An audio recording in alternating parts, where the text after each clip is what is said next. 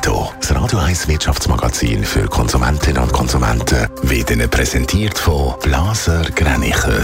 Vertrauensvolle Beratung und Verkauf von Immobilien. blasergreinicher.ch Adrian Sutter. Die Postfinance hat mit dem Beat Rötlisberger einen neuen Chef gefunden. Er übernimmt am 1. Juli den Job von Hans-Uli Köng, der im letzten März zurückgetreten ist. Der Beat Rötlisberger ist jetzt noch stellvertretender CEO der Basel Landschaftlichen Kantonalbank. Microsoft hat im letzten Quartal einen Umsatz gemacht von 62 Milliarden Dollar. Das sind 18 Prozent mehr als im Vorjahr. Der Gewinn ist um ein Drittel auf fast 22 Milliarden Dollar gestiegen, wie der Konzern mitteilt hat.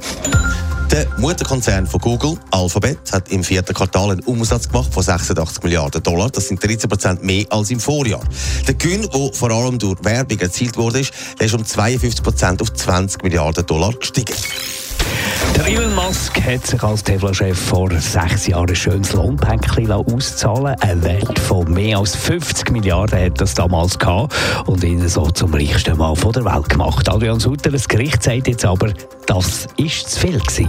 Ja, der Aktionär Richard Tonetta hat klagt gegen das Lohnpäckchen für den Elon Musk. Er hat sich da ungerecht bereichert, hat er gefunden. Und das Gericht in Delaware sagt jetzt, Jawohl, das stimmt. Weil Tesla und sein Verwaltungsrat hätten nie können erklären dass das Gehaltspäckchen gerechtfertigt und fair sei. Schließlich ist das Gehaltspaket das grösste, was es weltweit je gegeben hat. Mit mehr als 50 Milliarden sind dann doch ein anständiger Lohn ausgezahlt worden. Wie reagiert der Elon Musk darauf? Er reagiert auf seinem eigenen Netzwerk, das kann man sich leisten, wenn man mal 50 Milliarden Lohn bekommen hat, auf Twitter und das sehr scharf. Er hat zum Beispiel eine Umfrage gestartet, ob Tesla soll seinen Firmensitz auf Texas verlegen und hat auch Tipps gegeben, dass man zum Beispiel nie mehr, mehr soll einen Firmensitz in Delaware anmelden. Es ist davon auszugehen, dass er das Urteil nicht weiter sieht. Der Verlust der ist dann doch gross. Er wäre so auch nicht mehr der reichste Mensch der Welt, sondern nur noch der drittreichste der Welt. Ah. Netto, das Radio 1 Wirtschaftsmagazin für Konsumentinnen und Konsumenten.